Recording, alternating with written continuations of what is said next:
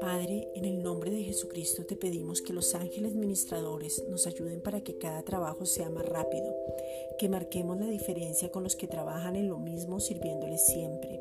que nos guíes para conseguir los mejores proveedores, que podamos dar excelentes precios y de buena calidad, que podamos hablar con denuedo sabiendo que por medio de cada negocio muchos también conocerán que Jesucristo es el Señor, que nuestro lenguaje marque la diferencia, que seamos luz en medio de las tinieblas, Juan 1.5, y que vivamos en lo sobrenatural.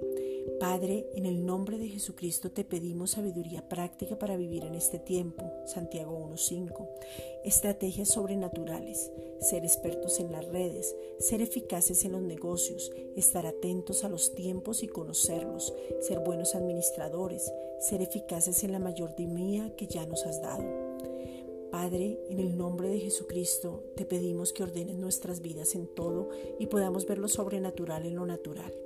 Muéstranos cómo organizarnos en este tiempo y poder hacer negocios efectivos, con buena ganancia y que seamos llenos de la sabiduría para poder pagar, comprar, prestar un excelente servicio y los clientes queden satisfechos.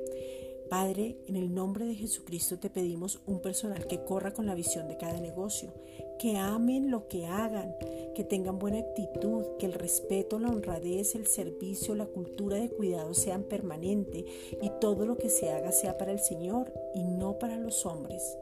Gracias Padre.